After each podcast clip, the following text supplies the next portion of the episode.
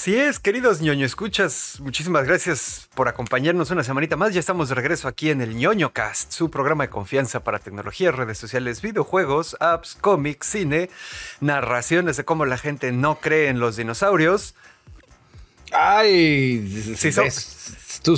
Si son patrons, Si son patrons, ya saben, les conté mi triste historia de cómo, cómo uno vive aquí en el exilio. así es. Eh, teasers, trailers de temporada 2 de Foundation. Aquí le destripamos un poquito y lo ponemos al día. Apple se quiere llevar a Epic Games hasta la Corte Suprema de Estados Unidos por el desmadre que hubo con Forknife. De acuerdo a leyes que hacen que los sitios de gustos exquisitos se tengan la responsabilidad de que los menores de edad no entren a ellos, eh, Pornhub se despide de otros dos estados. El cuarto le sorprenderá. Así es, inteligencias artificiales contra las inteligencias artificiales explotadoras. Esa suena interesante. Es algo buena. así como, como cuando mandan al Terminator bueno a matar al Terminator malo. Exactamente así es. Y más. Y más. Porque así ya no hay más compromiso que, que lo que ustedes no ven. Así es, queridos niños. Como diría Juan Gabriel. Como diría Juan Gabriel, lo que se ve no se juzga. Pero no lo dijo, pero lo dijo así como, como acá más lánguido y sensualón, ¿no? Así como que lo que se ve no Es se que es juzga. Juan Gabriel. Bueno, así es. Eso no lo vamos a poner. Bueno, querido y escuchas, El pues ya saben, original. les vamos a dar aquí la bienvenida. Muchísimas gracias a toda la banda que nos escucha por todos lados. Muchas gracias a los Patreons que ya llevan como 15 minutos escuchando nuestras pendejadas. Muchas gracias a toda la banda que nos escucha por el FM en el 89.9 Radioactiva TX y muchas gracias a la banda que nos escucha también en Conexión Dispersa y también gracias, porque ya saben, aquí repartimos gracias para todos, a los que nos ven en video donde sea que estemos. Ahora sí, vamos a empezar este pedo, nos presentamos rápidamente. Antes de que empieces, Ah, dale, un dale. abrazo especial a Bimbo que tuvo ya su, su hijo nuevo. Ah, no mames, ¿a poco? Ah, no me enteré. Sí, ya nació, ya está aquí. Ah, qué chido. El enlace, el uno más para la para la ñoñ- para la resistencia. Lo chistoso aquí es que Bimbo vive en China, así que no nos puede escuchar, pero bueno, saludos de todas maneras. Pero nos es- ya creo que sí nos escucha de manera extraoficial. Pregúntale en el chat. Seguro Pancho Pancho tú le ha de mandar porque pues por ahí ellos eran eran como soldados espartanos. bueno, Entonces pues le ha de mandar ahí su, su, su o, podcast o Pancho por abajo del lo agua. escucha y luego Pancho se lo narra así en un mensaje de texto, güey, también. Digo, en un mensaje de O voz. Pancho Tul lo escucha y se divierte y él allá con su enlace cuántico pues siente la alegría nada más. Mientras Pancho sea feliz, él es feliz. Pancho Telay, platícanos cómo le haces para que Bimbo pueda escuchar nuestro podcast que luego dice cosas malas de China allá en China. Nos presentamos rápidamente. Yo soy arroba Dash Naxus en Novita Tropical, transmitiendo desde el taller de costura de la Resistencia.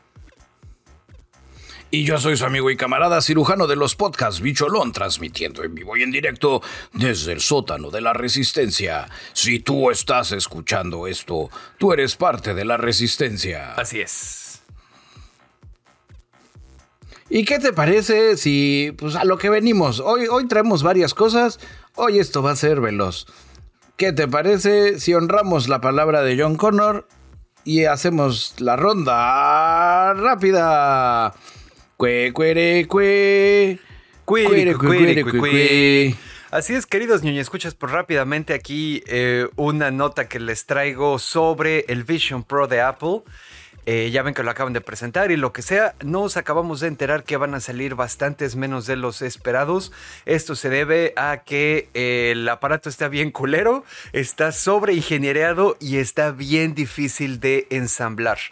Eh, idealmente, al principio Apple tenía la intención de sacar aproximadamente un millón de unidades en los primeros 12 meses de producción.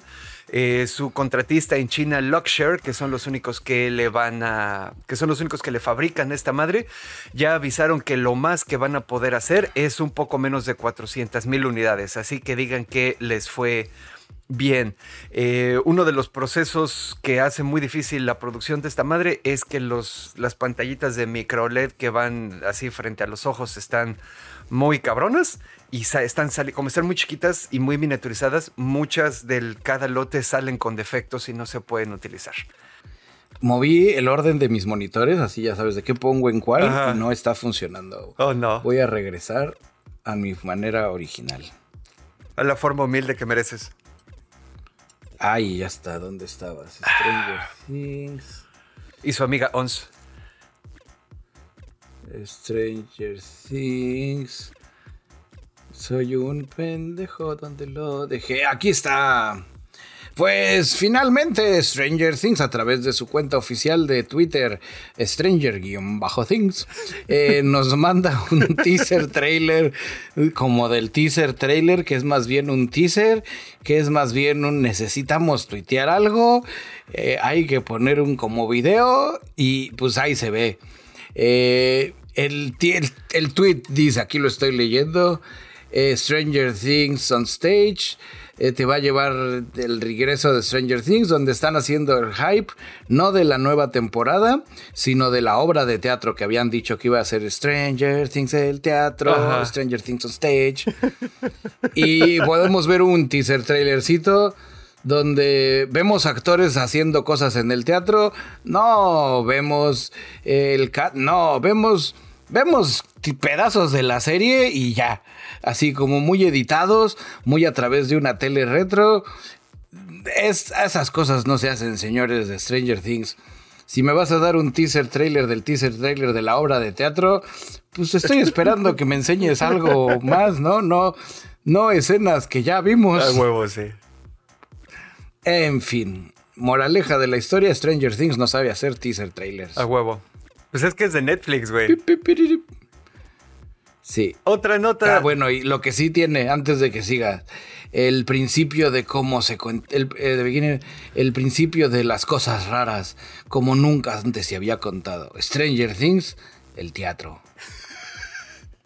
Ay, sí, no mames. Bueno, otra nota de Apple, eh, ¿se acuerdan que el año pasado estuvimos cubriendo que hubo un mega desmadre entre Apple y Epic Games? Porque Epic Games decidió que ya no quería pagarle su mochada de las transacciones y microtransacciones de Fortnite a través de la App Store a Apple.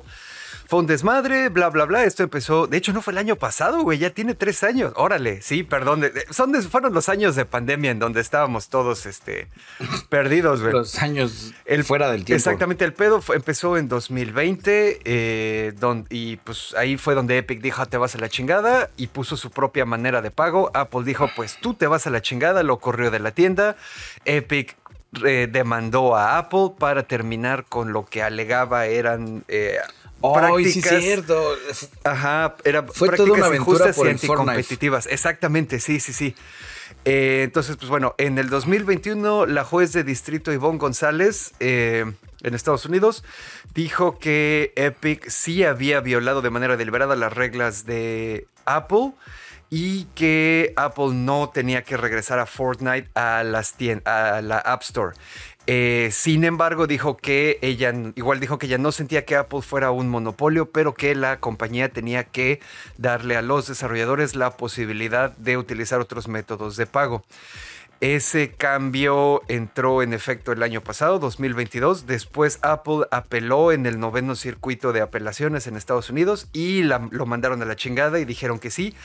Ahora eh, lo que están alegando los abogados de Apple es que eh, las cortes de distrito no tienen suficiente autoridad ni jurisdicción federal para eh, emitir este tipo de sentencias, ¿sabes? Entonces es lo que están alegando para que lo tiren todo a la chingada. Eh, pues hay a ver qué pasa, todavía no sabemos. Esto es solo para Estados Unidos. En la Unión Europea, eh, para 2024, todas las compañías tienen que darle a los usuarios la posibilidad de instalar otras tiendas de aplicaciones y utilizar otros métodos de pago. Así que ahí sí ya se la pelaron, pero pues ya sabes, la quieren armar de pedo en Estados Unidos. Pip, pip, pip, pip, pip. Y que la Suprema Corte se ponga a hacer las cosas bien. Ya ves que, que andan haciendo pura pendejada de este lado. Le están quitando derechos a las mujeres, a las minorías sexuales, a las minorías étnicas. Todo lo, están regresando a los 50, güey. Sin el dinero, porque en los 50 todo el mundo tenía dinero. Ah, porque era la prosperidad posguerra. Así es. Así es. Maldita sea. Pues a propósito de imperios totalitarios, Foundation 2 regresó en forma de segunda temporada y por regresó es ya mero va a regresar. Ya mero el 14 de este mes, o sea, 14 de julio, una razón más para, para reactivar mi cuenta de Apple. Ajá, a huevo, sí.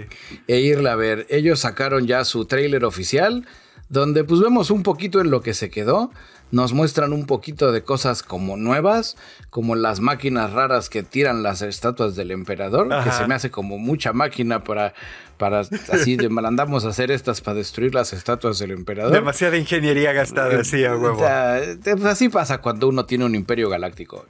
Eh, pues vienen los mismos güeyes de siempre, güey. No hay nada como que nuevo bajo el sol, o al menos no lo sabemos todavía. Eh, pues ya veremos la segunda temporada y veremos que esto se ponga chingón. Así es. Les dije que es la, sí, julio 14, confirmo. O sea, hace en unos cuantos días. Pues ahí estaremos pendientes entonces. Mm. Y bueno, ya para ir terminando aquí la ronda rápida, que ahora sí estuvo rápida, eh, les traigo aquí una nota. Hay en Estados Unidos hay una demanda contra OpenAI, los creadores de ChatGPT y oh, de DALI. Esta demanda es una... Ay, espérame, ¿no? ¿Cómo se llama? Class action. Esta demanda es una class action, es lo que aquí en México conocemos como acciones colectivas. Ya sabes, hay un chingo de gente demandando y más personas se pueden subir a este pedo. La demanda contra OpenAI eh, se refiere a que los métodos que utilizaron para adquirir la información necesaria para entrenar sus modelos es básicamente robo de información. Eh, aquí la demanda dice que recolectaron enormes cantidades de información de varias fuentes en Internet, como eh, artículos de, Wikipedia, libros populares, posts de redes sociales, contenido de gustos exquisitos de géneros así como muy de nicho, eh, dibujos, etcétera. Y lo más importante de todo y lo que alegan que es el problema, que todo esto se hizo sin buscar y obtener el permiso de los creadores originales de este contenido. Esta acción colectiva se metió en California y básicamente lo que les digo, alega que OpenAI deliberadamente se brincó los protocolos eh, correctos, incluyendo evitar obtener eh, las formas de consentimiento de los creadores, ¿no? Ah, aquí dicen, sistemáticamente scrapearon 300 mil millones de palabras del Internet. Eh, entonces, pues bueno, ahí a ver no sabemos así como que todavía muy bien qué, vaya a ocurrir. El asunto, hay muchas personas, eh, muchos especialistas que se están agarrando del pedo de que cuando uno sube cosas a redes sociales, de alguna manera los términos de servicio ya dicen que tú como usuario les estás otorgando ciertos derechos ¿no? Eh, sobre tu contenido y pues van a tratar de ver cómo se pueden agarrar de ahí para decir que está chingón robarse la información de todo mundo, ¿no? Y ya para terminar, queridos ñoño escuchas, esta me acaba de caer justo ahorita y la nota también. Saludos a nuestro camarada, el buen Romo Tapiens, que me la acaba de mandar. ¿Se acuerdan que habíamos mencionado que iba a haber serie animada de Strange Planet? Eh, de estos um, marcianitos azules que hablan así como que chistoso. Era un webcómic, ya va a ser serie de televisión a 9 de agosto de 2023 en Apple TV. Eh, productor ejecutivo Dan Harmon. Más razón para que este... Una razón más. Así es, así es. Más razón para... Para reactivar tu cuenta de Apple. Sí. Así es. Y con eso damos por terminada la ronda rápida del día de hoy. Ronda rápida es una coproducción de ñoño Cast Investigation Reports. Eh, Apple TV, al parecer. ¿Qué pedo? Pues entonces ahora vamos a empezar qué hizo la inteligencia artificial esta semana, ¿no? Y ahora en ¿qué hizo la inteligencia artificial esta semana? ¿Qué hizo la inteligencia artificial esta semana? Pues algo que, que yo no estoy seguro Sí, estoy de acuerdo con el buen Javier Pastor de nuestro medio hermano Shataka, donde dice que el interés por ChatGPT se está desacelerando, eso sí estoy de acuerdo, pero la otra parte donde dice que sustituir a Google va a ser mucho más difícil de lo que parecía, pues no estoy seguro si en realidad por ahí iba el ChatGPT. Eh, Vamos a ver en qué termina. Este camarada estuvo en entrevista con Justin Post, analista de Bank of America, donde menciona de cómo es que las aplicaciones, la descarga de aplicaciones móviles tanto de ChatGPT como de Bing descendieron en Estados Unidos, de acuerdo a Sensor, Tower, donde ha sido un 38% para abajo referente al mes anterior. Eh, menciona que igual en cuestión de buscador, el buscador de este de Bing, que es el que utilizaba tecnología mamalona de ChatGPT, pues tampoco ha sido así como que el wow. No sé si sea porque, pues porque es Bing, ¿no? Nadie nunca ha sido wow. O sea, más por ahí. Eh, pero yo sigo diciendo que no se dejen engañar, camaradas. La inteligencia artificial no son criptomonedas. No va por ahí el abarrote de que sea un fad temporal. Eh, se vienen cosas interesantes. Y, destructivas también, probablemente, pero bueno. Y, y destructivas entre comillas. Ok. Destructivas, entonces. Eh, destructivas, sí. porque al final de cuentas también andaba leyendo por otro lado que no terminé de leer los, el paper, porque estoy haciendo ahorita, ustedes no saben camaradas, pero en este semestre de, verano, que no es un semestre, que es como un pedo de días, semestre fuera del tiempo, Es, ya no estoy dando las clases. Ahora estoy de asistente de investigación de un doctor profesor de la NASA, que no es de la NASA, que es de la escuela, que están trabajando en una onda para, ya sé, creo que ya se los había platicado, pero están tratando ahorita de amarrarlo con inteligencia artificial de crear un framework de inteligencia artificial que te ayude a hacer todos los transfer skills para dejar de ser obrero de fábrica y poder ser cosa de desarrollador. Ok. Y he estado hoy leyendo unos papers bastante interesantes donde creo que lo hemos visto un poco postapocalíptico pues un poco por la experiencia de que hemos vivido. ¿eh? Tal vez del otro lado donde lo estoy leyendo ahorita se convirtió en un tema más utópico. El mundo puede ser un mejor lugar si todos nos ponemos las pilas, Pero hay un chorro de aplicaciones que a través de inteligencia artificial, bueno, de machine learning y demás chivas, se puede, se podría resolver el tema de nuestros problemas económicos y sociales. Ok, ok. Pues ahí, nos irás platicando y nos lo presentarás. Ahí les iré platicando. Pero sí, ustedes ya saben, camaradas, sigan usando ChatGPT eh, y pues, sigan usando ChatGPT. Y, y denle sus datos. Y, denle sus datos. Pues es que de todas maneras ya los va, Google ya los tiene, güey. O sea, ¿qué le hacen a la mamada, güey? En fin. Ese fue un muy veloz que hizo la inteligencia artificial de mi lado esta semana. Yo les traigo uno que está bastante interesante, queridos ñoño, ¿escuchas? Ya salió una madre que se llama Glaze. Eh, la versión ahorita ah, ya, es la 1.0. Y el glaciado. Exactamente, el glaciado. La funcionalidad de esta inteligencia artificial es para proteger a los artistas de otras inteligencias artificiales. Es lo que te digo, ve, quedó armado el 1-2. Ah, pues ahí está. Ahí te va. Eh, resulta que esta madre está programada para interferir con la capacidad de estas otras inteligencias artificiales para analizar los detalles concretos de las obras que analiza y luego robárselos, ¿no? Entonces, fíjate. Eh, aquí la onda, eh, aquí les va, les va el funcionamiento, estoy citando el artículo. Se añade un camuflaje superpuesto a la imagen original que confunde a la inteligencia artificial y le hace pensar que está viendo un estilo que tú hayas indicado previamente. Ahora, no es una marca de agua, no, no es así, no, no es así como que algo que salga ahí pegado en tu obra. Tu obra no se altera. Más bien, los seres humanos en general, a menos que, que, pongas así el glaseado en nivel 11, los seres humanos en general no podemos detectar las modificaciones que le hace el glaseado a esas fotografías porque como lo describen aquí, es oh. que lo altera en una dimensión que los humanos no perciben. Pero cuando las inteligencias artificiales agarran los pixelitos y los empiezan a ordenar para estudiarlos y para ver cuáles son las formas y las composiciones de colores y lo que sea, ahí es cuando vota. Es como en Ghost in the Shell, en la saga del hombre que ríe, que si tenías ojos biónicos, o bueno, ojos cibernéticos, y veías una imagen, se alteraba.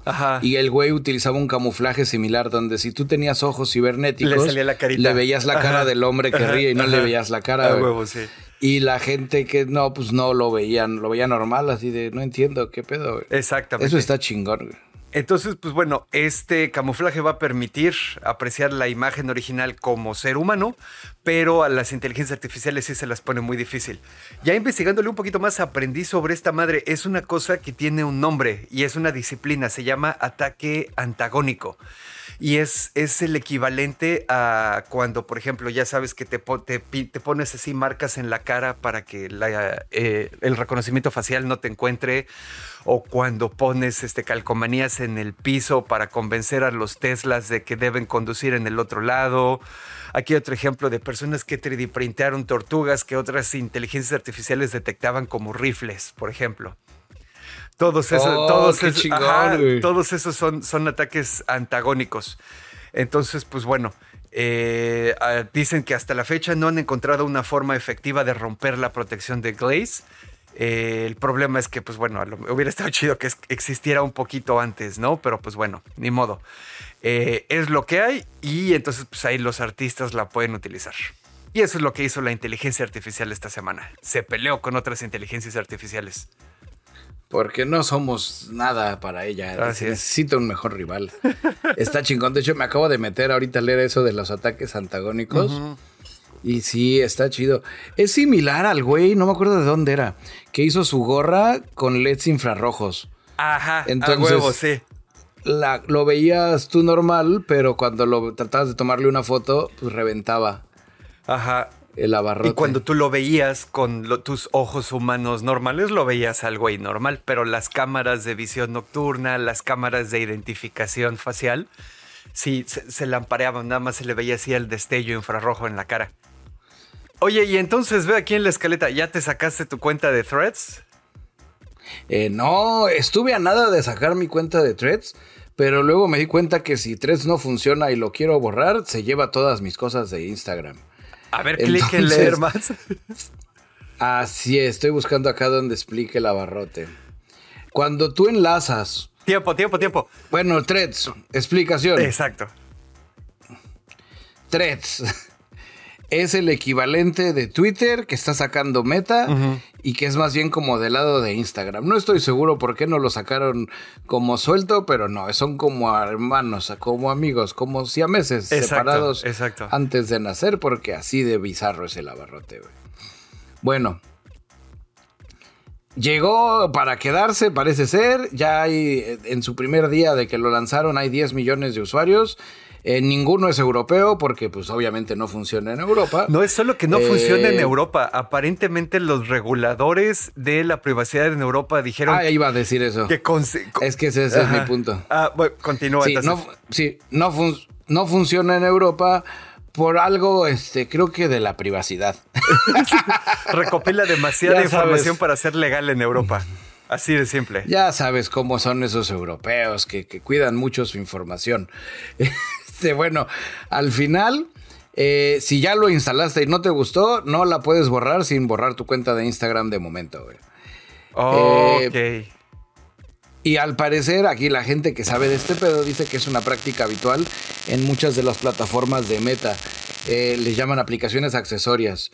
Es como tratar de borrar el Facebook Messenger, Ajá. que si lo borras de to- se medio todo se apendeja con tu Facebook Para obligarte a tenerlo, sí. Para obligarte a tenerlo.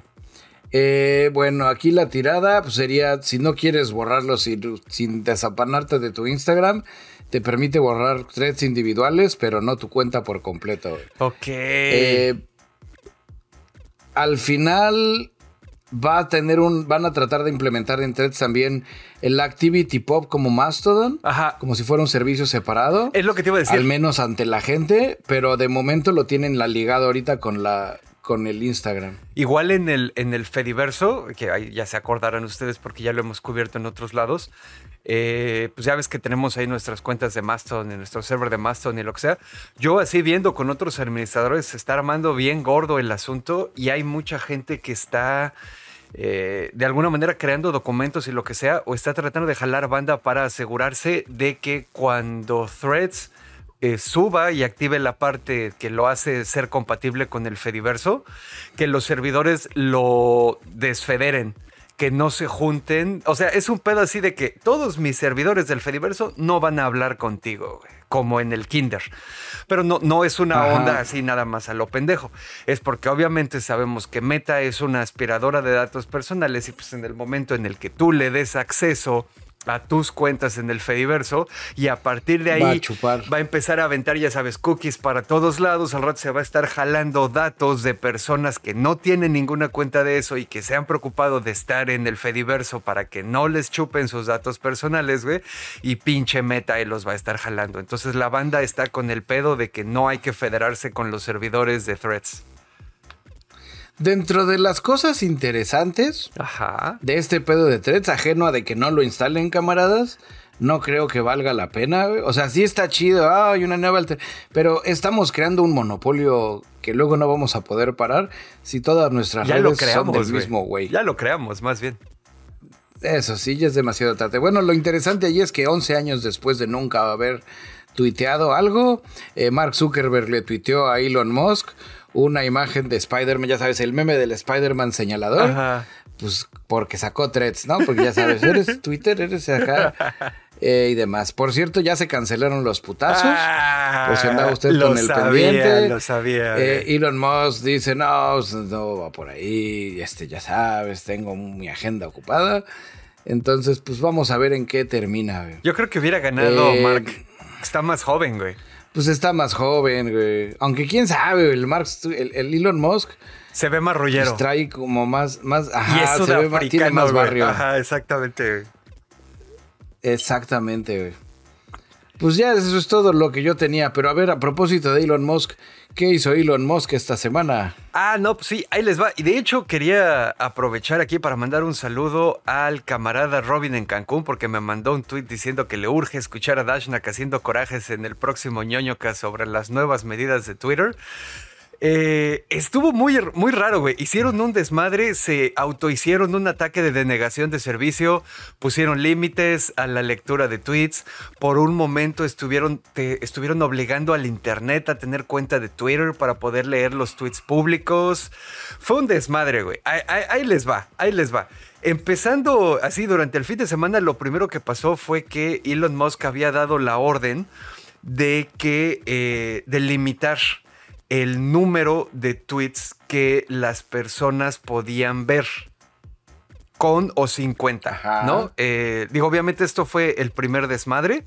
Eh, aquí ya después salió Elon a decir, bueno, es que esto lo hicimos porque detectamos un número significativo de bots scrapeando toda la información de Twitter y no íbamos a permitir que eh, la información de nuestros usuarios alimentara a esas este, inteligencias artificiales y lo que sea. Ya sabes. no son las nuestras. Exactamente, el güey levantándose así el cuello y lo que sea, ¿no? Entonces puso así, um, puso unos límites bastante draconianos que no me lo sé de memoria, pero si me das un segundo, aquí traigo... Hubo un mis cambio. notas. Ajá, Eran, hubo creo, varios. Que, Ajá. creo que eran, eran tres sabores. Era si eras cuenta verificada, Ajá. si eras simple panchito. Cuenta verificada. O cuenta nueva. O cuenta nueva cuenta de simple nueva. panchito o verificada. nueva. Exacto, sí, sí, sí. Y después las reajustaron porque se la mamaron, güey. Porque estaban, eran así como. Empezaron con tweets 300. Si eras cuenta nueva. Ajá. Es- es- es- Ajá. Empezaron con, con 300 si, eran, si eras cuenta nueva y creo que tenías como 3000 si eras cuenta verificada. Ahorita ya estás en 10000 si eres cuenta verificada y 1000 si eres cuenta nueva. Eh, pero bueno, entonces lo primero que hizo fue poner estos límites. Ahora, lo que estuvo bien chistoso es que de repente a la banda le estaban empezando así. En la, en la mañana, ya sabes, así como que, ah, bueno, vamos a ver qué pedo con Twitter, así después de tu cafecito, lo que sea. Entrabas, ponías Twitter y te salía así como que casi casi inmediatamente el mensaje de, güey, ya cumpliste tu límite de tweets. Y es así de, verga, güey, no he tuiteado nada, no he scrolleado mucho. Entonces ahí fue el primer problema, que los límites también se autocausaron un ataque de negación de servicios. Sigo un cabrón en Mastodon que trabaja, es este administrador de sistemas. Y entonces el güey hizo un thread ahí en Mastodon donde abre la consola de desarrollador del navegador. Ya ves que puedes ir viendo las llamadas que hace JavaScript y lo que sea. Mientras su, app- su página de Twitter en, en su computadora no servía y se puso a ver qué estaba pasando. Eh, entonces, bueno, pues ahí les va. Muchos de los camaradas que nos escuchan aquí, pues le hacen a la desarrollada web y lo que sea. Entonces saben que sabemos, y los que no aquí les platico, muchas de las aplicaciones modernas que usamos en nuestros navegadores no son páginas, páginas. Por ejemplo, la interfaz de Twitter no es como tal una página. Estás cargando en tu navegador la app web de Twitter y esa app web de Twitter le está haciendo solicitudes a sus propios servidores donde guarda la información, ¿right? Cuando Elon y los cuatro panchitos que le han de quedar trabajando con él empezaron a enforcear estos límites de, lectura, entraron en una condición de error que la aplicación de Twitter nunca había tenido considerada, güey. ¿Sabes? O sea, Oh. porque pues a Twitter, a la, la aplicación de Twitter que jala los tweets de las bases de datos y te da los coloritos y lo que sea, nunca esperó que hubiera eso, porque nunca lo ha habido y esa parte no la cambiaron, güey. Entonces, lo que pasó fue que cuando entraban, la aplicación de Twitter en tu navegador estaba mandando aproximadamente 10 solicitudes por segundo a los servidores de bases de datos de Twitter para este para tratar de cargar los tweets. Pero entonces los servidores, así como, imagínate, las 10 pinches este, solicitudes por segundo, es un putero de información, güey. Entonces del otro lado, en el backend, el motor de Twitter, que es el que llevaba la cuenta de los tweets que ya había visto todo mundo, pues no mames, güey, si en un minuto me están llegando 10 solicitudes por segundo para ver tweets, dice, ah, no, pues a la verga, güey, tú ya viste todos los que tenías que ver, ya no te voy a mandar nada. Aun cuando tú en tu, en tu interfaz estabas viendo nada, güey. Entonces, eh, sí, güey, güey, ¿qué te digo? Eh, le- les... El, al- entiendo el temor o el cómo le quieren hacer para los límites, o sea, para poder sacar, scrapear la información, Ajá. pero, pero sigo creyendo que no va por ahí el abarrote, güey. Es demasiado tarde ya, ¿no? O sea, No. si yo tengo mi desarrollo y ya granjeé los datos que tenía que granjear, güey. No sé si me explico. Sí. ¿Cuál es el límite máximo que puedes tener? Ahorita con, eh, con cuenta verificada son 10.000 tweets. Que es- eso es, es para un humano está bien, güey. Ajá. Ahora, se nos olvida otra ¿Y cuánto cosa. me cuesta? ¿Cuánto me costaría sacar las, los 10 mil tweets? por, por API. Porque acuérdate, esa, es, esa es la otra. Twitter también subió el costo de su API para todas estas personas. Ahora, se nos olvida algo, güey. Acuérdate también que Elon Musk siempre aplica theatricality and deception. Es lo que el güey dijo que pasó. Ya hay otras, hay otras, este, hay otras explicaciones alternas también. Hubo un momento de hace unos meses cuando eh, Twitter le estaba debiendo un chingo de varo a Google, güey, por uso de infraestructura en la nube. Entonces, no sabe, bueno, eh, no sabe, sí sabemos ya, pero porque ya, ya vimos que sí se pagó, pero en ese momento se especuló que pudo haber sido por eso también, que ya sabes, así como que le cortaron la mecha de los servidores. cortas. La otra es que puede ser también una estrategia para tratar de forzar a la gente a este a sacar su, su certificación, su verificación, perdón. Porque esta es la otra. Después de todos estos desmadres y ya que lograron estabilizarlo un poquito, el siguiente paso fue meter todo Twitter atrás de una paywall. Entonces, tú buscabas en Google información y ya ves que una parte significativa de los resultados de Google ahora ya es más bien cosas indexadas de Facebook, de Reddit, de Twitter, etcétera, porque Google por sí solo para buscar ya vale para pura verga también, güey, porque la mierdificación de los servicios. Entonces, cuando le pusieron este pedo de los de que tenías que tener cuenta de Twitter para entrar, Google luego luego brincó y dijo su puta madre, güey. Entonces tuneó tantito su algoritmo para que dejara de mostrar para que mostrara creo que un 50% menos de resultados de Twitter en sus resultados de búsqueda, porque si no tenías Ujú. cuenta no podías entrar, güey. Entonces hubo ahí así como que, te digo, hubo un chingo de pendejadas. Desde el principio salieron a decir que esto eran medidas temporales. eh, y te digo, insisto, no, no hay por qué creerle a Elon cuáles, cuáles fueron las razones, porque ha demostrado una y otra vez que el güey no es una fuente de información confiable, ¿no? Al final se hizo un pinche desmadre, güey. Ahorita ya están otra vez los, este, los 10 mil de límite cuando tienes tu cuenta verificada. Entonces, pues bueno, ya puedes así como que usarlo mejor. Ya corrigieron también el problema de que la app se estaba haciendo a sí misma su ataque de denegación de servicios. También em, todo el mundo estaba cagado de la risa pensando que esto iba a afectar todavía más eh, los efectos en la publicidad. Eh, la compañía ya sacó un post diciendo que eh, este cambio en realidad afectó a un porcentaje mínimo de personas porque pues casi nadie ve más de 10.000 tweets, ¿sabes? Y que los efectos en la, publicidad, las ventas de publicidad han sido bastante mínimos también.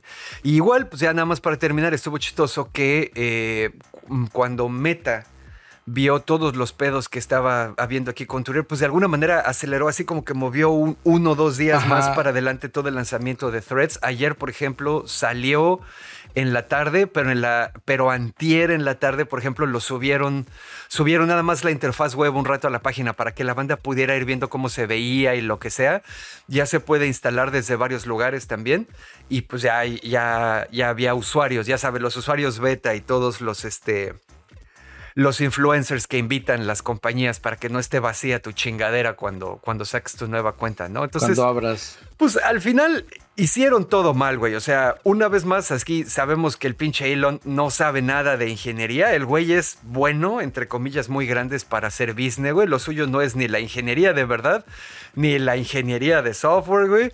Y también, exacto, sí, sí, sí. y digo, ciertamente tampoco estoy diciendo que sean unos pendejos todos los ingenieros que quedan en Twitter. Más bien creo que solo se le quedaron tres o cuatro, güey, o, algo así, ¿sabes? Eh, eh, leyendo estadísticas, ya se ha ido un poquito más del 40% de toda la plantilla laboral de Twitter desde que Elon se subió. Entonces, pues bueno. Ahí está la nota, camaradas.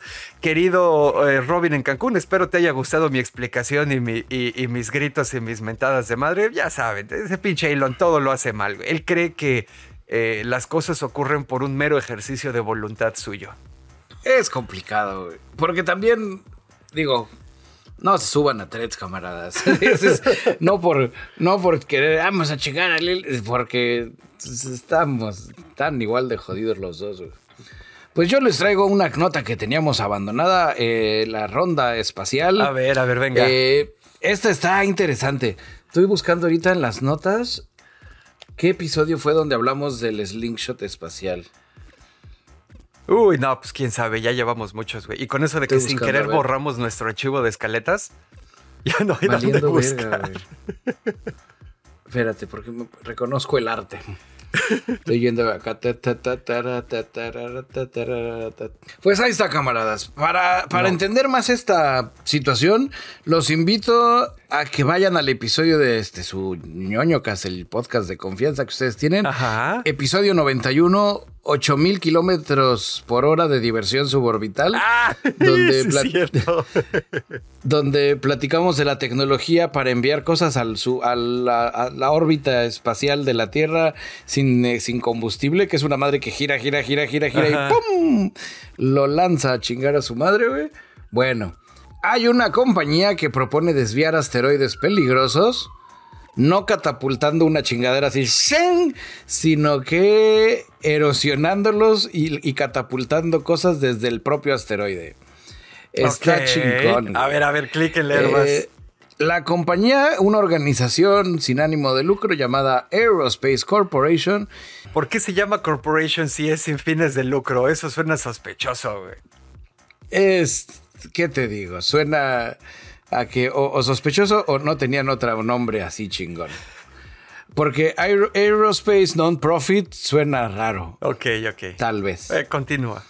Bueno, eh, todo esto empezó cuando Naum Melamed, líder del proyecto, eh, visitó un lugar de lanzamiento del Spin Launch, la madre esta que les decimos que son 8000 kilómetros por hora de diversión orbital, y dijo: Oh, esto suena, suena chingón, güey. Que por cierto, como seguimiento, en octubre de 2022 lograron ya mandar una carga pequeña para la NASA, ¿no? Entonces dices, ah, ahí van, ahí puede funcionar. Ok, ok. Este güey agarró y dijo, ¿y, y si hacemos uno así, pero más chiquito? Y se lo ponemos a un, así, a un asteroide que va a venir a la Tierra, se lo ponemos y unos robotitos le quitan material y la avientan y le quitan material y lo catapultan. Alteraría Ajá. micro, así pequeño el, la ruta. Sí, sí, sí. Y ya lo desvía. Siguiendo una de las Entonces- leyes del movimiento de Newton, la que dice que a toda acción corresponde una reacción con la misma fuerza en sentido opuesto, si avientas suficientes granitos de arena, pues sí lo acabas desviando. Lo desvías. Entonces, básicamente, esa es su idea. Eh, citando aquí al, ¿cómo se llama? A Seth Jacobson, profesor asistente de ciencias planetarias de la Universidad Estatal de Michigan, Ajá. dice... eh, cuando se trata de proteger a la Tierra, es genial pensar, seguir pensando en nuevas formas de desviar asteroides. Este enfoque es como convertir un regolito del asteroide en una especie de combustible para cohetes muy creativo. Ok. Eh, por otro lado, la NASA ya dijo, no hemos detectado asteroides potencialmente peligrosos en los próximos 100 años, pero eso no quiere decir que no pueda haber unos que no hayamos detectados. A huevo, sí. Órale. Duerman tranquilos hasta que les digamos que no. Está bastante interesante esa, ese, ese acercamiento. También, pues digo, lo que te gastas es, es menos, güey. Sí, porque nada más tienes que mandar la, la maquinita Ay, Que se Que se agarre acomode que empiece- y lo que avienta sale de ahí. Digo, ya no sabemos si, si esas cosas que avientas fuera del asteroide también se pueden convertir en meteoritos y pegarnos, pero pues ya es lo menos, ¿no? A huevo, sí, que la avienten para el otro lado. Y bueno, hablando de cosas positivas, O queridos. mandamos una máquina más chiquita que se ponga en esos micro. A huevo, sí. Recursión infinita hasta que tengamos que usar nanomáquinas. Exactamente. Pues esa fue mi ronda espacial. A huevo. Y bueno, queridos yo escuchas una, una sección que habíamos tenido un poco descuidada y que hoy regresa, la antivergüenza de la semana. Ya ves que de esas siempre me gusta en general platicarles de avances médicos o cosas así chidas para la humanidad. Pues ahí les va. Resulta que tenemos un camarada, un camarada en Japón. Eh, bueno, de hecho no es solo él, o sea, es él que es el líder y todo su equipo de investigación en la Universidad de Kioto en Japón. Están trabajando en una medicina que hace que te crezcan nuevos dientes. Oh, y eso está chingón. Ajá, lo- las pruebas clínicas empiezan en 2024. Eh, ahí- Oh, eso no está chingón. eh, bueno, ahí les va, ahí les va. Eh, esto nos lo cuenta el camarada Katsu Takahashi, que es el investigador, es el investigador eh, el- eh, en jefe. Él nos dice que la idea de hacer crecer nuevos dientes es el sueño de todos los dentistas. He estado trabajando en esto desde que era un estudiante posgraduado y estoy seguro de que lo puedo hacer ocurrir. Esta, esta medicina, por lo menos en su primera etapa, no es tanto un pedo cosmético, es casi casi un asunto médico para tratar una madre que se llama anodontia. Por, por, los, por las palabras ya, ya te imaginarás que es no tener dientes. güey. Es una condición congénita que causa... O dientes en el ano. No, esa no. La anodontia es una... Anodoncia con C. Bueno, sí es cierto, sí es cierto. En inglés es con T, anodontia, en español es con C. La anodoncia es una condición congénita que hace que no te salgan los dientes completos. Está presente en aproximadamente 1% de la población. Y este camarada, eh, nuestro camarada Takahashi, descubrió que este pedo estaba ligado a un asunto genético. También el problema de no tener los dientes completos, de que no te salgan los dientes completos, es que, bueno, este, pues te, te fallan cosas muy básicas, ¿no? La masticación, el tragar, e incluso el hablar, porque cuando hablamos, pues también El usamos hablar. la lengua contra los dientes y lo que sea, ¿no? Entonces, pues bueno, hay, El morder. Ahí hay afectaciones negativas a su desarrollo. Rápido, la historia de este camarada Takahashi terminó su. eh, se tituló como dentista en 1991 y se metió a estudiar eh, biología molecular a la Universidad de Kioto en 1991. De ahí se fue a Estados Unidos. En ese momento fue cuando la comunidad científica en general estaba descubriendo que causando mutaciones en un gen que produce la proteína USAG1, es como, en, ya sabes, en tus ratones de laboratorio, pues hacías que no le, Ajá. no le salieran los dientes completos, ¿no? Entonces, en 2005, pues el güey se regresó a la Universidad de Kioto en Japón y ahí fue donde empezó a trabajar en, esta, en este gen y en esta proteína. Al final eh, desarrollaron una medicina de anticuerpos que bloquea la función de la proteína y hace que te salgan más dientes. Eh, entonces, en 2018, ratones de estos de los que te decía, los ratones de laboratorio que, que, ya tenían así como que esta mutación, le dieron la medicina, le salieron nuevos dientes. En 2021 todo este pedo empezó a agarrar fuerza y en 2024 empiezan a trabajar con niños de 2 a 6 años que tengan anodoncia o dientes en el ano. Eh, a huevo. Que eh, todo se amarra porque si no tienes dientes, como te dicen, chimuelo. Exactamente. Otra cosa chistosa es que eh, aparentemente ha, habido ciertos registros médicos e históricos de que hay ciertos seres humanos que tienen tres sets de dientes, los dientes de leche, los dientes adultos y que les pueden llegar a salir unos terceros dientes o que pueden de emergencia. o que pueden tener todavía ya has visto las fotos así de, que tienes así los dientes adultos acá arriba y acá los de leche hay unos güeyes, hay personas que todavía tienen así como que un poquito más arriba, ya sabes, así el conjuntito de células que se puede llegar a convertir en otro diente.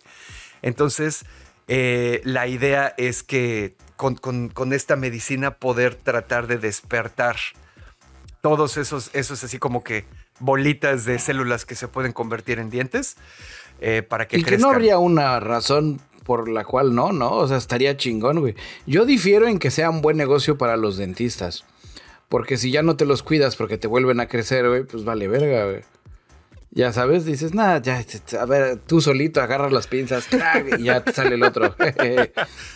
Eh, pues quién sabe, ahí, ya te estás poniendo conspiranoico, como los güeyes que dicen que las farmacéuticas no te curan. No, es al revés, es... O sea, él, él es el que se está poniendo conspiranoico que, que va a beneficiar a Big Pharma, Big Dentist. Yo creo que no, digo, a menos que sea muy cara o que te la tengan que inyectar muy específicamente, ya sabes, ir al dentista que te la pongan.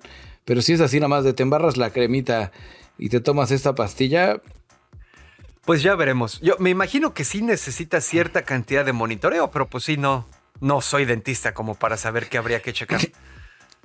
Te apendejas, ¿no? Te pones bien la crema, te la tragas y ahí sí te sale el Dientes en el, ano. que hay veces que para eso sí estaría, estaría práctico tener así un par de incisivos. O sea, cuatro dientes incisivos. Para cuando estás acá y que tienes que cortarla, así que de golpe, ya sabes que viene así muy larga esa. Y dices, puta, ya no. ¡Clank! Cortas y ya te vas. Ay, no mames. Y bueno, creo que hace rato no me oíste, pero pues hablando de chimuelo, tú nos traías algo de Pornhub también, güey. Oh, sí. Hablando de chimuelo, pues Pornhub, el rey del chimuelo. Este, pues esto es de esas notas, es una vergüenza de la semana, pero al mismo tiempo, pues es agridulce. Eh, ya lo entenderán. Eh, Pornhub está ahorita medio en aprietos en Estados Unidos, no por lo que debería de estarlo, sino porque eh, hay para estados donde ya sabes cómo se ponen de alguien piensa en los niños y alguien se, puso a creativo y sacaron una nueva ley. La ley obliga a los propietarios de páginas porno a verificar que sus usuarios son mayores de edad. Hasta ahí dices, pues está bien, sí. Bien. Eh, hasta ahora las páginas pornos como Pornhub daban la bienvenida y te decían, si eres mayor de edad, da clic aquí, si eres menor de edad, da clic acá. Lo que los muchachos que no eran mayores o muchachos que no eran mayores de edad decían, sí, sí soy mayor de edad, clic y daban clic y ya hacían lo que tenían que hacer. El gobierno dijo, eso no está bien, señor Pornhub. Primero Pornhub empezó a hacer, ¿en dónde fue? Espérame en Luisiana, que fue de los primeros estados que empezó a hacer este desmadre, Pornhub dijo, ah, pues que hagan una cuenta, que manden su identificación, güey, los güeyes que tengan su cuenta con una ID y tiene tu fecha de nacimiento, todos felices, pero vieron un declive, güey. En usuarios. Porque la banda no quiere... sí, porque pues dices, no, yo, yo no quiero que vean que veo. Sí, porque si es un problema de privacidad que tu identidad real esté amarrada con, lo, con los gustos exquisitos que te gustan, güey que es la parte donde digo que es agridulce, pues no debería de ser y ya, güey, vengo acá, ponme Es una mamada. Bueno, el chiste es de que ya Mississippi y Virginia se van a sumar a Utah y a Luisiana, que son los dos que ya están así, y pronto vienen Texas y Montana, güey. Cuando digo también que, es agridulce. estados, los de siempre. donde las prohibiciones nunca han funcionado tan bien, porque ahora la gente va a empezar a tratar de ver sus justos exquisitos pues en sitios no regulados. Y si algo aprendí viendo el documental de, de, Netflix donde platican del Pornhub, pues es de que creo que esa industria y más el modelo de negocios como lo maneja Pornhub, vale la pena que esté regulado. Sí, de acuerdo. el contenido, que el contenido esté regulado y que haya un cabrón ahí flagueando las cosas que uno no deberían de tener, güey. Entonces, pues te digo, es un poco un cagadero. Todo eso forzado por el alguien piensa en los niños. Que, pues, que el niño va a que ver porno lo va a encontrar de alguna manera, güey. Nada más están haciendo ah, cosas más están incrementando el nivel de tabú en, algo que no debería de ser tabú. Pues sí, son dos problemas diferentes. O sea, eh, el, el, lo que siempre decimos también, la manera en la que está organizado el Internet y los incentivos económicos para su funcionamiento y para ir y poner así un pedacito de tierra en Internet y empezar a sacarle dinero, están raritos, güey. Entonces la manera en la que se obtiene el dinero y cómo lo importante es el tráfico y lo que sea, por un lado, sí hace que eh, la gente se brinque las regulaciones y se, y se haga pendejo hasta el momento en el que les llega la carta del Departamento de Estado. Ya sabes, si ya les está diciendo, si no cumples esto, te vamos a coger, güey. Pero mientras se aguantan todo lo que pueden, por un lado. Por el otro también, pues sí, o sea, no está mal el ver contenido para adultos, güey. Pero sí tenemos que a, digo, asegurarnos de que no le estamos destruyendo la vida a las personas en el proceso. Y B, sí tiene que haber una manera de que los chamacos no estén viendo esas cosas, güey, porque los chamacos aprenden de ahí, creen que esa madre es el sexo y luego tienen vidas afectivas y sexuales eh, súper disfuncionales, ¿no? Entonces, pero pues aún así, probable, o sea, la, la, sí tiene que haber una solución, güey. Pornhub está haciendo un berrinche. Pornhub está diciendo. No, ah, ¿sabes cuál es el tema? Espérame, espérame. Pornhub, está diciendo, ah, como no me dejas manejar mi negocio como yo quiero y brincarme las restricciones que yo quiera, te voy a castigar no dándote el servicio, güey. Eso es lo que está haciendo Pornhub y eso no está bien, güey. Eh, Pornhub, eh, voy a defender, hoy soy abogado de Pornhub, eh, explica que el problema del, es, la, es en la privacidad, güey. Donde además de que los usuarios no quieren registrarse, no quieren acá, ellos dicen que no tienen los fierros, güey, ni quieren el liability en dado caso de que haya una filtración, ya que la ley obliga a que tengas que tener nombres, apellidos y tus fechas de nacimiento, ¿no? Ajá. O sea, donde dices, güey, yo no lo quiero guardar esa información, güey, pero la ley me está obligando a que lo guarde, entonces pues, me la salto mejor, güey. La otra cosa es que también está tratando de Pornhub aplicarla. Es, es una cadena de mando, podríamos ponerlo de esta manera.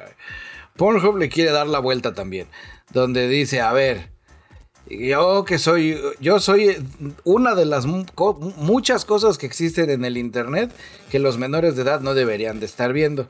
Estoy de acuerdo. Pero ¿en qué las ven? En un teléfono, en una computadora. Ah, sí sabes que hay controles parentales para las computadoras y para los teléfonos. Por supuesto. ¿No sería más fácil que ellos lo pongan allá? Porque al final de cuentas, te digo, le está dando la vuelta. Pornhub es como un sándwich, donde aquí tenemos a los papás, que serían los principales responsables de decirle a sus hijos, usted no se vaya a meter ahí, chamaco. Sí, claro, claro, claro. Y de vigilarlos. Pero a estos güeyes les vale verga, güey. Entonces, pues Pornhub. Pornhub se la avienta a la plataforma, pero al final de cuentas la plataforma regresa a los niños, güey, porque alguien tiene que apretarle el botón, güey. Alguien tiene que darle un dispositivo a un niño, güey. La responsabilidad, yo digo, no es de Pornhub, güey, y no es de Apple o de quien quieras que estés utilizando los dispositivos o de Android. Es de los papás, güey. Tanto maman que quieren ustedes educar a sus hijos y que no quieren que las drag queens les cuenten cuentos en la escuela, güey pues aplíquense y enséñenles ustedes, güey. Pongan ustedes el candado, güey. Porque es lo mismo. Mencionaba aquí este panchito, ¿cómo se llama? Ay, no encuentro el nombre, güey. John ah, Pornhub.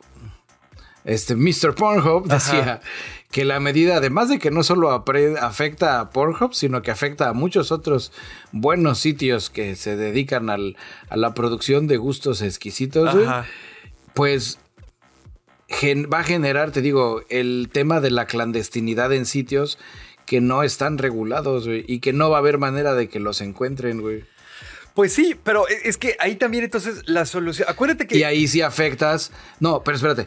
Afectando lo que tú decías. Está chido ver porno mientras no le des en la madre a la vida de otras personas, güey. Ajá. Como no va a ser negocio. Ahora sí, regresa. e, ese- esa película, esa serie, no me acuerdo cómo se llama. Está en Netflix. Es como una serie documental donde también platican que Pornhub no son así que dijeras, uf, la madre Teresa de Ah, Calcuta. eh, ahorita. eh, bueno, Ahorita tocamos que también ese han hecho sus Sí, sí, sí, pendejadas. Sí, sí, sí. Pero a la larga, y como aprendí en el documental de los clones, pues uno debe de aprender de sus errores. Pornhub aprendió.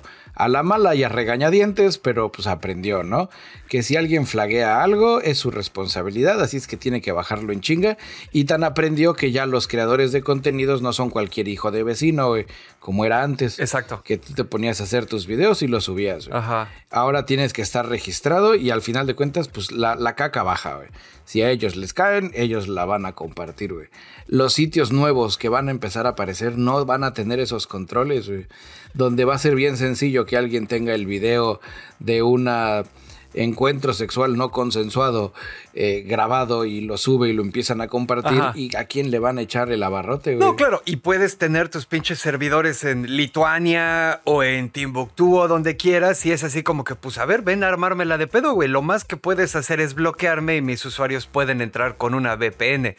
Pero es que esa- eso es a lo que voy. Todo esto ocurre porque la arquitectura fundamental de la protección de los derechos, la protección de la privacidad en Internet está fundamentalmente fallada desde que se le conceptualizó, güey. Pero bueno. Amén. Ah, bueno, y lo- eso que dices de... Así es que ya saben, camaradas. Eso que dices de el documental que está en, en Netflix, ese está, ese está, está bueno. Sí, sí, sí se le reco- No me acuerdo del nombre, ahorita lo investigamos. Pero Tiene un nombre super catchy. ¿No es el de Hot Girls Wanted? ¿O el de After Porn? Bueno. a ver, espérate, me voy a meter a Netflix. Mientras tú investigas ese, yo les voy a recomendar igual un podcast si se quieren clavar más sobre la parte financiera de este asunto, cómo se mueve y quién lo dicta. Hay un podcast que hizo Financial Times. El podcast se llama Hot Money. Sí, tienes que saber inglés chingón porque todo está en inglés británico. Eh, se llama Hot Money y es esta idea de irle jalando. Te cuentan la historia de cómo, por ejemplo, pues ya ves que a Pornhub lo compró el güey este alemán y luego lo compraron otros güeyes y el güey alemán se desapareció y nombres falsos y bla, bla, bla. Está desde la parte financiera y de la parte de negocios, está interesante. Su conclusión, bueno, más bien, su premisa inicial es, queremos descubrir quién controla este pedo. ¿Quiénes son los que están hasta arriba? ¿Quiénes son los que dicen esto sí se puede filmar? Digo, no, no de las cosas legales o ilegales, sino dentro de todo lo que es legal, esto no se puede, esto no se puede, etcétera, ¿no? Entonces, la conclusión que encuentran está súper interesante. Porque uno se imagina, ya sabes, así como, como garra de eh, el inspector Gadget, así con su Del gato Inspector Gadget. siendo malvado, así. Y no, güey, la conclusión a la que llegan está todavía más cabrona, güey. Hot Money, el podcast, ahí se los, se los, este, se los, se los compartimos junto con el documental que nos El clímax del millón, ya lo encontré. Ok. El clímax del millón, la historia de Pornhub. Ahí está. Y bueno, camaradas, ¿qué les parece si activamos nuestro resentimiento social? Porque Dashnak hoy nos trae una de las favoritas del ñoño cast. Eat the Rich. Así que es. hoy el invitado especial es. Así es, queridos ñoño escuchas, muchas gracias por esta presentación, bichelón. El invitado especial de esta semana es el camarada Johan Rupert. Que si te digo ese nombre no sabes quién es. Pero cuando, Johan Rupert. cuando te digo que Johan Rupert es el multimillonario dueño de la compañía de joyería Cartier, ya dices, ah, Oh, Cartier. ok, ok. Suena a esas marcas que nunca he visto, pero que sé que son caras. Para seguir hablando de así, ya sabes, de pedo, riqueza excluyente, destruye mundos, esto ocurrió en la Financial Times Business of Luxury Summit en Mónaco. La no cumbre... podía ser en otro lugar la- que en Mónaco. Exactamente, en Mónaco, organizada por Financial Times, la cumbre de los negocios del lujo. Ujú.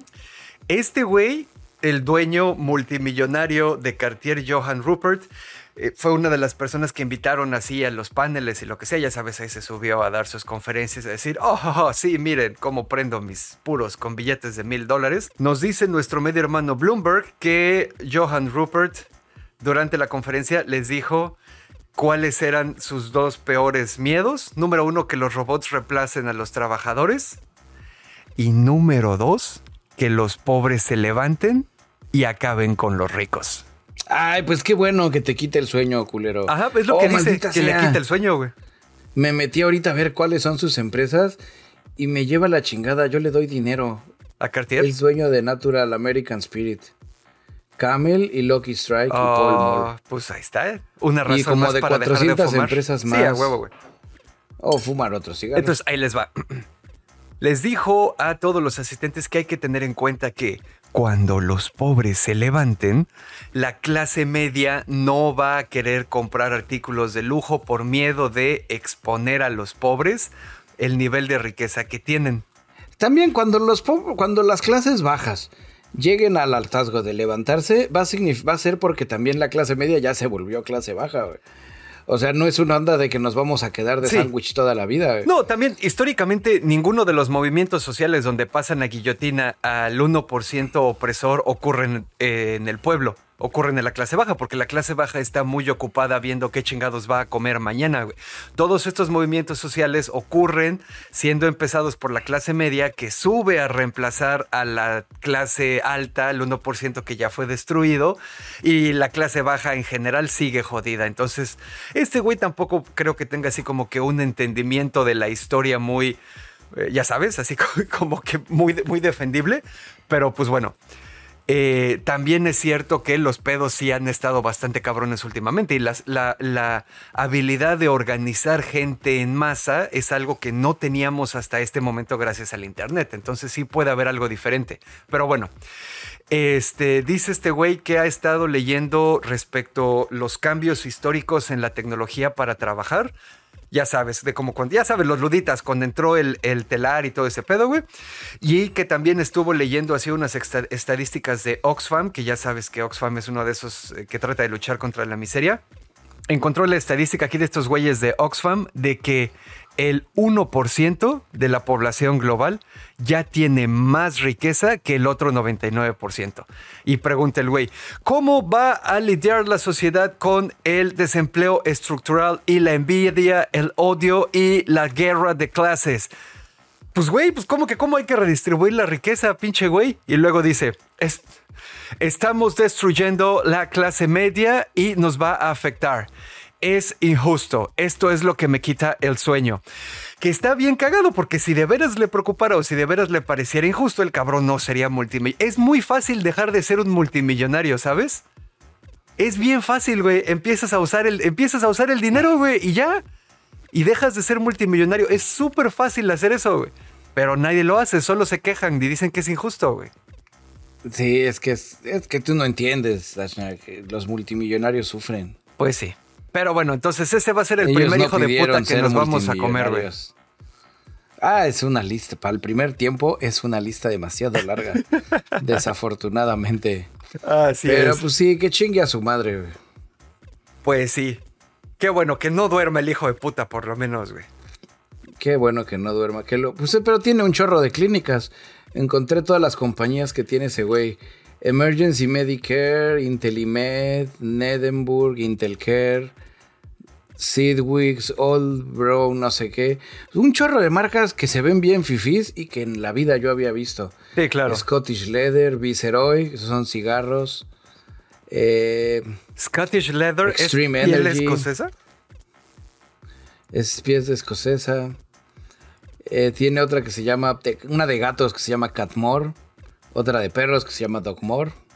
Que también es, Es es- Feline eh, Cuisine. Esa es la otra, ¿no? Los, los multimillonarios que se encuentran ahorita en el 1% han, se han sistemáticamente aprovechado de las deficiencias del sistema económico y las deficiencias en la regulación por parte de los gobiernos para ir consolidando tanto su poderío económico como su poderío político, expandirse así a lo pendejo y tener los dedos metidos en todos lados. Sí, está cabrón. Él tiene 44.6 de sus empresas son de medicina. Ok. Y luego tiene de energía, a ver. De comida, no, miento, no son porcentajes. ¿De qué es este porcentaje? O del dinero que le genera. Pero no, tampoco me sale la matemática. No sé, creo que alguien no sabe hacer tablas de, dinero. Eh, mira, al, o, yo no sé. Al final que se vaya a la verga el güey. Sí, qué mal pedo, güey. camarada, yo les traigo una recomendación. Esta recomendación me la pasó mi amigo y camarada Immanuel. El eh, perrito de la resistencia. Yo justo acabo de dejar al gatito de la resistencia arriba. Vientos. Pues mira, Blacky, esta te va a gustar. a ver. Y la recomendación también.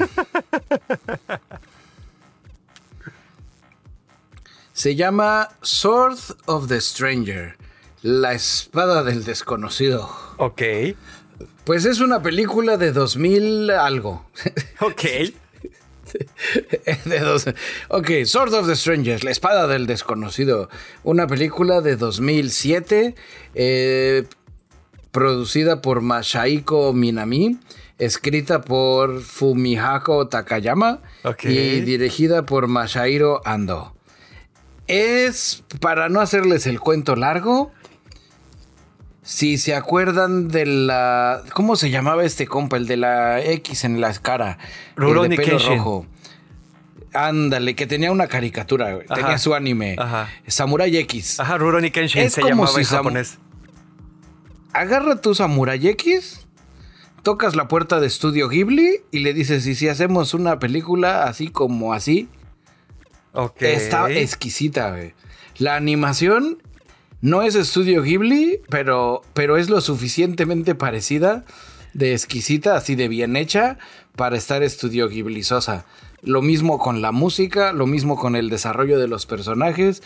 La historia es en ese Japón feudal, donde estamos jugando en ese nivel es un realismo mágico más tirado. Es un 70-30 realismo mágico. 70% realismo, 30% mágico. Ok, ok. Está chingona. Pocos personajes, pero muy bien desarrollados.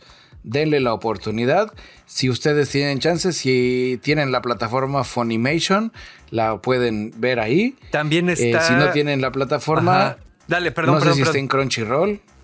Eh, ay, sí, no, acá no está. Esto, pensé que estaba en Amazon Prime, pero no, solo está en el Amazon Prime Gabacho. Pero bueno. Usted ahí ve dónde la encuentra y si usted tiene que poner la tarjeta y luego cancelar siete días después, vale la pena. Yo así le hice con Funimation para verla. A huevo. Pues ya estuvo, ya, ya, ya estuve viendo ahorita ahí como que las fotos y lo que sea se ve, se ve interesantón. Definitivamente ahí nos vamos a asomar. Y pues bueno, dicho esto, creo que ya podemos acabar este, este desmadre. Pues bueno, querido ñoño, escucha, ya vamos dándole fin a esta farsa. Muchísimas gracias a todos por escucharnos en todos lados, ya saben, en FM, por vernos en video, por escucharnos en Patreon, lo que sea, muchísimas gracias por apoyarnos. Si este es el primero o el segundo episodio y no saben qué pedo, a los que se han subido, entren a nonocast.com, ahí tienen acceso a todo, está nuestra landing page, ahí están nuestras redes sociales malvadas, opresivas y explotadoras, pueden entrar al canal de Telegram de la Resistencia, al canal de Mastodon, a todos lados donde nos pueden consumir nuestro contenido, etcétera. Y también al Patreon, donde pues ya saben que estamos sacando versiones en video y versiones en audio con eh, bastante audio, bueno, contenido extendido, etcétera, etcétera, ¿no? También hay fotos cachondas de bicholón, hay, de todo, está, está chingón el asunto, asómense por ahí, ¿no? Eh, se, pueden, se pueden inscribir, activen sus notificaciones para que estén pendientes. Y hablando de esto, pues entonces muchas gracias a nuestros Patreons. Angelito, John Walker, Overlord, Sebastián Jorge, la familia de los Romo, Ferio Ortiz, Francisco Novelo, Manuel Núñez, Claumaya, Clau Borbón, Diego Díaz, Orquín, Juan Antonio Papazul, Lalito, Tapi Loredo, Los Sapos, Rosquilla, Sergio Shoshevich, Snow, Silu, David Luna, Santigamer, Blanqueken, Israel, Lord Commander, la familia Rufián, Raúl. Ustedes, camaradas Patreons, son los laboratorios que están desarrollando la nueva droga que hará que los dientes vuelvan a crecer en mi corazón. A huevo, así es, queridos niños, escuchas. Y bueno, pues ya ahora sí, para, para ya despedirnos, también aprovechar para recordarles, hagan paro, no sean cabrones, eh, todos los teléfonos y computadoras que tengan cerca, suscríbanlos a, nuestro canal de YouTube, suscríbanlos ahí en Facebook, todos los que se dejen, hagan el paro y pues ustedes, si les gusta el contenido que producimos, pues también pueden echarle ahí una compartidita, nos pueden echar una reseña, nos pueden poner unas estrellitas, nos pueden dejar ahí eh, algún tip o algo que se les ocurra y pues bueno, pues pues aquí ya saben, esto es, esto es de todos. Muchísimas gracias por el paro, camaradas, y gracias por acompañarnos otra semanita. Yo fui a Dashnak, su cenovita tropical, transmitiendo desde el taller de costura de la Resistencia. Y yo soy su amigo y camarada cirujano de los podcasts Bicholón, transmitiendo en vivo y en directo desde el sótano de la Resistencia. Si tú estás escuchando esto, tú eres parte de la Resistencia. Y como todos los episodios, me despido diciendo ñoño, ñoño, ñoño caso, ñoño, ñoño, ñoño cast. Like y suscribir. campanita y manita arriba. Y campanita y todo. Gracias, camaradas.